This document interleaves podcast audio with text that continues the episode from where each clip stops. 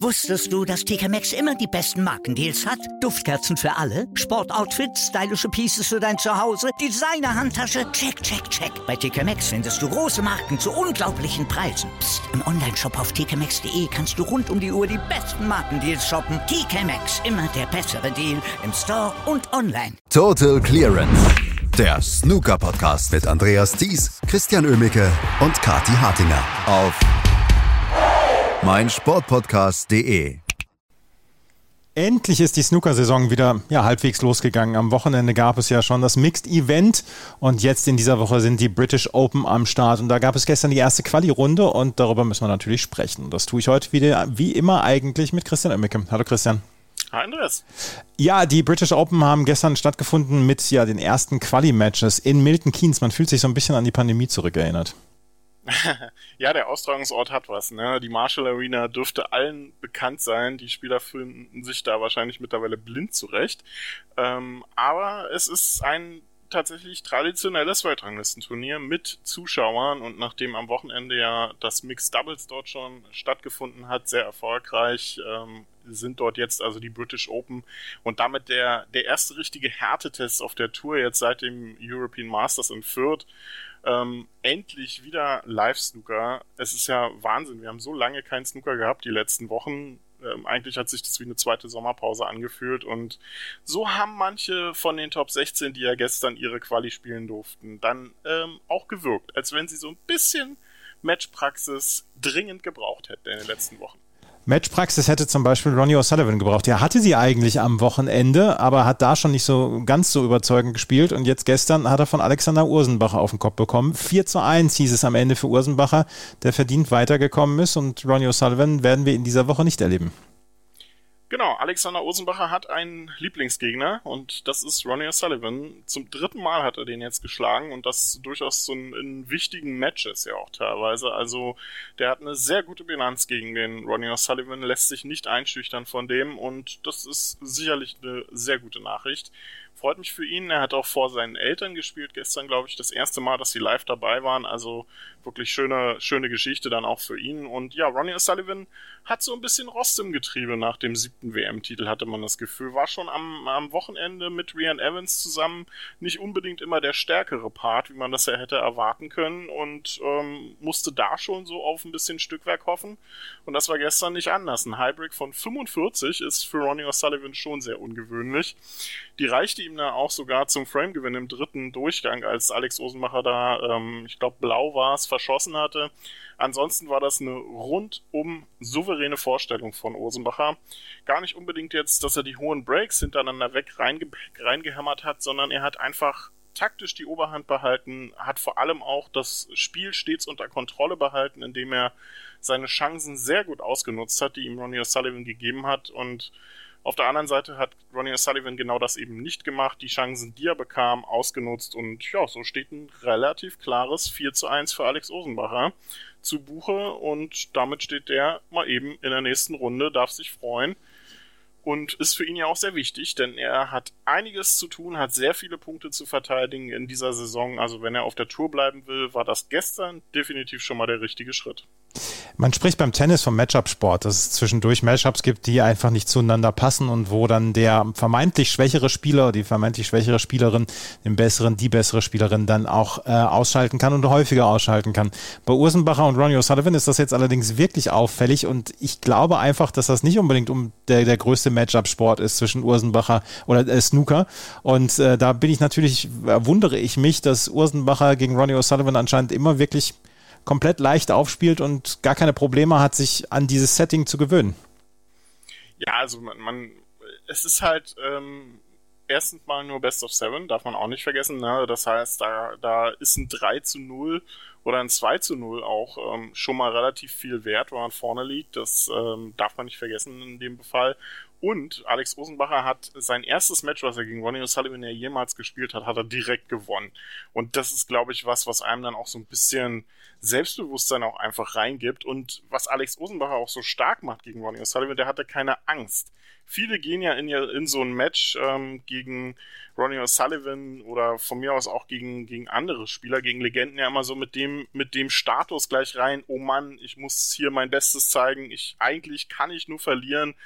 Ähm, zum Beispiel, also Ding Junhui kann sich da gerne mal was abgucken von Alex Rosenbacher, wie man gegen Ronnie O'Sullivan auftritt oder auch ein Michael Holt oder wie auch immer. Also das ist äh, wirklich stark und ähm, dass Alex Osenbacher jetzt drei Matches gegen den gewonnen hat, das kommt nicht von ungefähr und es waren ja auch, wie ich schon gesagt habe, nicht unwichtige Matches. Bei den Welsh Open hat er gewonnen, bei der UK Championship, also im Triple Crown Event, hat er Ronnie O'Sullivan im Decider geschlagen und jetzt auch in der British Open Quali. Also das ist sehr stark und ähm, das sollte er beibehalten. Aber das sind nicht die Matches, das darf man dann dabei auch nicht vergessen, das sind nicht die Matches, die ihm am Ende des Tages oder am Ende der Saison der, das Main Tour Ticket einbringen. Das ist schön zu mitnehmen, aber das wichtigere Match kommt jetzt eigentlich als nächstes gegen Joe O'Connor, gegen jemanden, der genau wie er in ähnlichen Weltranglistenregionen unterwegs ist und ähm, auch um seine Tourkarte kämpft. Das sind die Matches, die man dann holen muss, die man gewinnen muss, um das Preisgeld einzusammeln. Ähm, aber er hat die Nummer 1 der Weltrangliste aus dem Turnier genommen und das darf er jetzt dann auch erstmal feiern. Alex Rosenbacher steht also in der ersten Runde. Gestern, wie gesagt, waren die Quali-Runde und deswegen haben wir noch gar nicht so viele Matches aus der ersten Runde gesehen. Wir haben insgesamt nur ein einziges Match, glaube ich, gestern gesehen. Chang Bing Yu, gut, der hat gegen John Astley mit Walkover gewonnen. Also das war auch nur ein Match, was per Walkover entschieden worden ist. Ansonsten nur Quali-Matches gestern und jemand wie John Higgins, der musste gestern arg kämpfen, weil Andy Hicks war angekommen, um zu spielen und der hatte mit einer 143 das bislang höchste Break geschossen, aber John Higgins setzt sich durch mit 4 zu 2. Das war ähm, qualitativ oder zumindest vom Breakbuilding her das beste Match des Tages, was die beiden sich da geliefert haben. Also wirklich herausragend. Vor allem auch Andy Hicks mit zwei Centuries, die 143, brillant gespielt. Und auch John Higgins stand dem eigentlich in nichts nach, ähm, feuerte drei weitere Breaks von mehr als 80 Punkten, eine 90, eine 132 war dabei. Also das ist einfach phänomenal gut gewesen, was die gespielt haben. Insgesamt sechs hohe Breaks. Also ja, One-Wizard Snooker, wenn man so möchte. Der Wendepunkt kam so ein bisschen im vierten Frame, als Andy Hicks seinen 55 äh, zu 4 Vorsprung nicht ausnutzen konnte.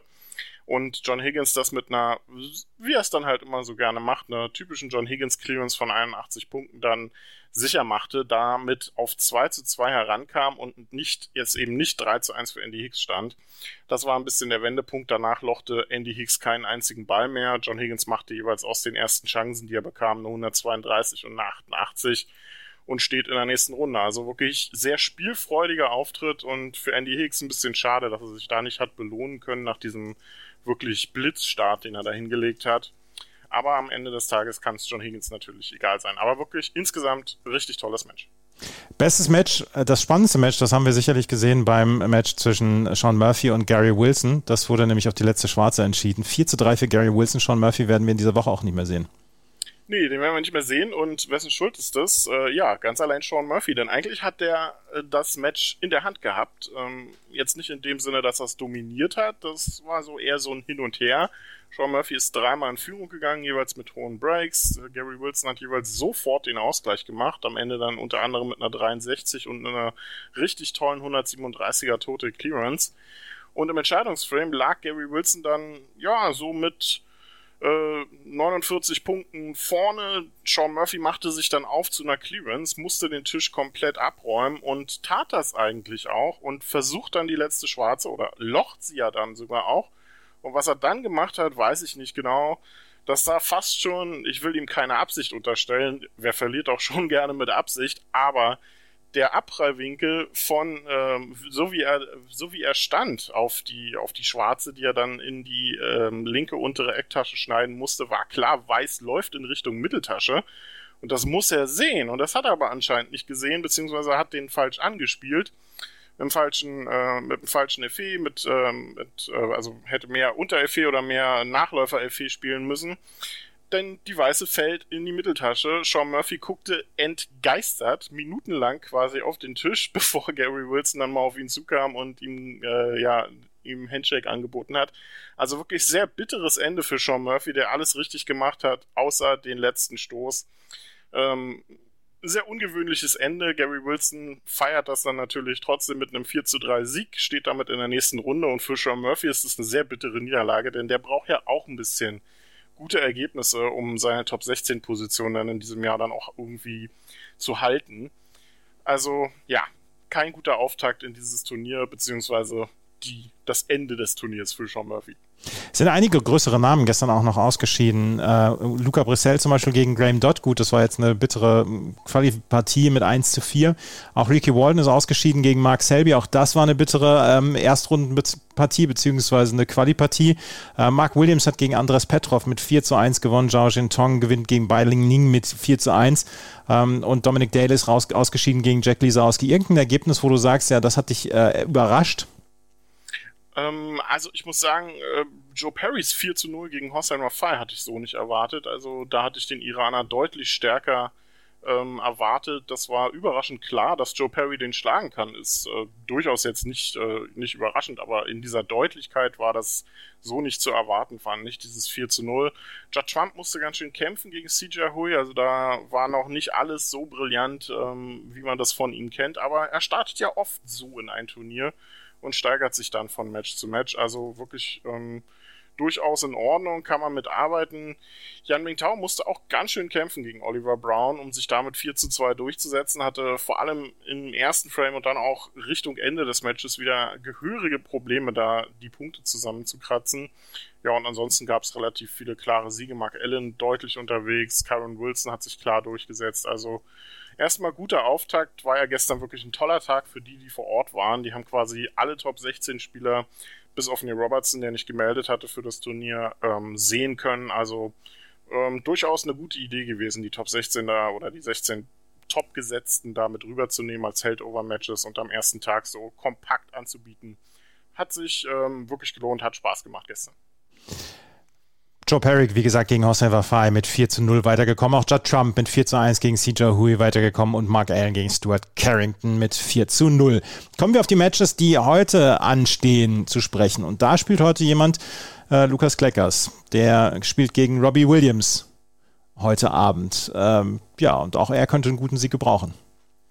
Ja, definitiv. Ähm, ist ja wieder auf der Tour, aber zeigt sich hier durchaus auch äh, ziemlich stark bisher. Hat ähm, das, das eine oder andere Match schon gewonnen, hatte sich ja fürs European Masters schon qualifiziert, ähm, hat sich für die British Open jetzt qualifiziert, knapp mit einem Sieg gegen Alan Taylor damals in der Quali, also wirklich gut unterwegs und ja, es heißt einspielen für Lukas Kleckers, denn bei den Northern Ireland Open ähm, darf er ja mal eben gegen Ronnie O'Sullivan ran. Äh, da kann er sich dann bei Alex Osenbacher abgucken, wie man das macht. Aber heute erstmal das wichtigere Match gegen Robbie Williams, gegen jemanden, der auch um sein Tourticket kämpft. Also das sind genau die Duelle, die man gewinnen sollte, die man ähm, mitnehmen muss. Aber ansonsten auch wirklich tolle Matches heute, die wir haben. Ähm, die British Open werden ja komplett frei ausgelost. Dadurch hatten wir auch in der Quali teilweise so Matches, äh, die du schon angesprochen hast, Max Selby gegen Ricky Warden oder Luca Brissell gegen Graham Dodd. Das geht heute dann gleich weiter in der ersten Hauptrunde. David Gilbert gegen Liu Hao Tian. Wir haben Zhao Shin Tong gegen Stuart Bingham, also zwei Top 16 Spieler, die gegeneinander antreten. Ähm, die werden äh, in einer Nachmittagssession spielen. Am Abend dann unter anderem auch noch Jack Lisowski gegen Mitchell Mann, Kyron Wilson gegen Barry Hawkins heute unterwegs. Also wirklich guter Tag auch für alle, die Snooker gerne haben und die jetzt auch einfach endlich wieder Live-Snooker gucken wollen. Und Ben Mertens, ähm, der junge Belgier, wird heute auch am Start sein, hatte die Qualifikation ja geschafft, heute Nachmittag gegen Craig Stedman unterwegs. John Higgins gegen Yuan Sijun gibt's dann noch. Also wirklich viel Snooker, viel tolle Unterhaltung in Milton Keynes und endlich wieder kann man Snooker gucken. Die Sommerpause 2.0 ist vorbei. Endlich wieder, endlich wieder den ganzen Tag einen Stream laufen lassen. Ne? Ach, das ist herrlich. Konnte man ja nur Tennis gucken in der ja. Zeit mit so, mit so, mit so traurigen Menschen überall. Gar weinende Menschen vor allen Dingen auch. Ja. ja, ja. Wir sprechen morgen darüber hier bei Total Clearance auf meinsportpodcast.de. Ab jetzt wieder täglich, jedes Mal, wenn ein Turnier ansteht, werden wir uns täglich äh, bei euch melden. Wusstest du, dass TK Maxx immer die besten Markendeals hat? Duftkerzen für alle, Sportoutfits, stylische Pieces für dein Zuhause, Designer-Handtasche, check, check, check. Bei TK Maxx findest du große Marken zu unglaublichen Preisen. Psst. im Onlineshop auf tkmaxx.de kannst du rund um die Uhr die besten Markendeals shoppen. TK Maxx, immer der bessere Deal im Store und online. Was zum Teufel, du Bastard? Du bist tot, du kleiner Hundeficker. Und dieser kleine Hundeficker, das ist unser Werner.